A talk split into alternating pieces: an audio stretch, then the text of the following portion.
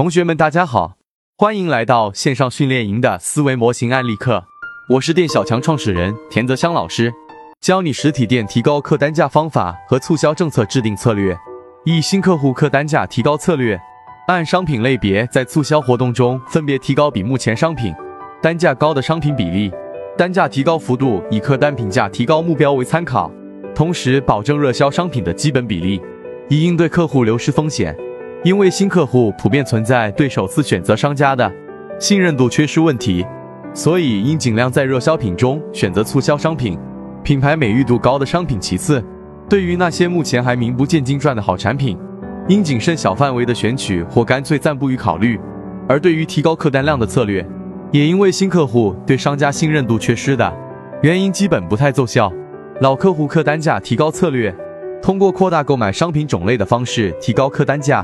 也就是提高客单量策略，老客户基本不存在对商家信任度的缺失问题，所以对于提高老客户的客单价而言，这是一个高效的策略。常用的实施方案有两种模式：第一，同期推出一组不同但高度相关的商品促销活动，给客户一定程度的选购自由，有利于交易的达成，这是个体心理需要的必然结果；而过多属性雷同商品的促销活动则会稀释。顾客的购买总量，所以需要对同类商品的促销方案数量进行控制，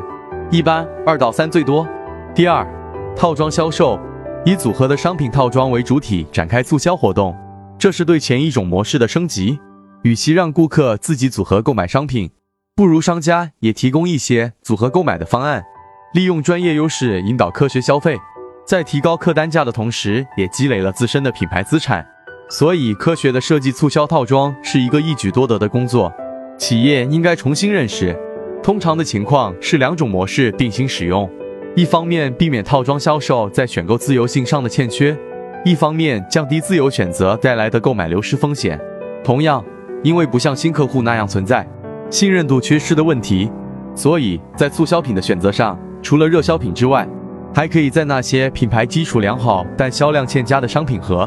那些目前还名不见经传的好产品中进行选择，以便通过老客户购买来不断扩大自身的热销品数量。二、促销政策制定策略，促销政策是影响客单价的另一个主要原因。各项政策应时刻瞄准本次活动客单价的提高目标，比如享受优惠的下限、优惠形式和优惠幅度设计等。举例说明，从形式上说，买返就比以单品为单位的折扣有效得多，而买。赠又要优于满返。就促销幅度的设计而言，满返低比例以及阶梯式提高返额的数量，则是客单价能否实现有效提高的关键。返利递增幅度太小或激励性不足，都会严重影响消费者的购买积极性，而幅度过高又不利于客单价的提高。因此，在设计的时候，应重点考虑三个方面的因素：客单价提高目标、促销品价格底线和。竞争对手的促销力度，有条件的话，最好能在平时进行一些实验性工作，收集一些临界性数值，为促销政策的制定提供可靠的客观依据。买